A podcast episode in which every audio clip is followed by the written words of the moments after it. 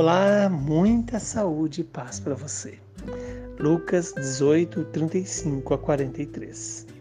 Quando Jesus se aproximava de Jericó, um cego estava sentado à beira do caminho, pedindo esmolas.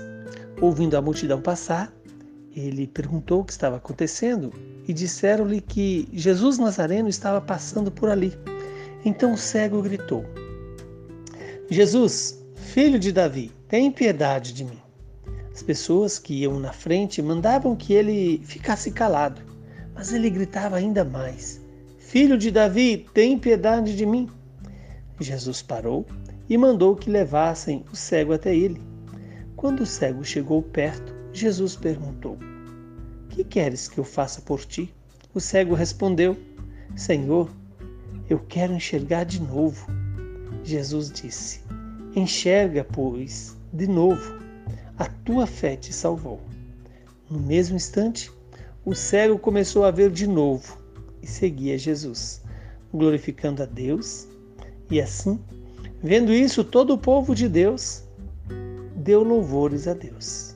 Palavra da nossa salvação. Glória a vós, Senhor. Que esta palavra se cumpra em nossas vidas. Este relato retrata a situação de cada pessoa humana que abandonou a fé ou está fora do caminho, está à beira do caminho. A consequência de quem se separa de Deus é exatamente a experiência da cegueira e da esmola. Estamos sempre mendigando das coisas, das pessoas, situações que nos deem um pequeno ou uma pequena parte da vida. A esmola não é o que Deus quer nos dar. Deus quer nos dar a vida e não a esmola. A vida que nos faz enxergar o Senhor. E além de enxergar o Senhor, deixar-nos guiar pela misericórdia do Pai, revelada em Jesus e manifestada pelo Espírito. Quando aquele cego grita, essa é a postura que devemos ter todo dia. Jesus, filho de Davi, tem piedade de mim. Jesus, filho de Davi, tem piedade de mim. Esta oração é a chamada oração do coração, que eu e você devemos fazer a cada dia. E não desistir. Aquele cego foi impedido de rezar, de gritar, de suplicar, mas ele gritou mais alto: Jesus, filho de Davi, tem piedade de mim.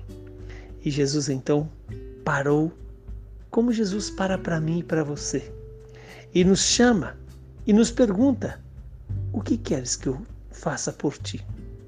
Aquele cego poderia pedir que Jesus desse a ele talvez uma esmola?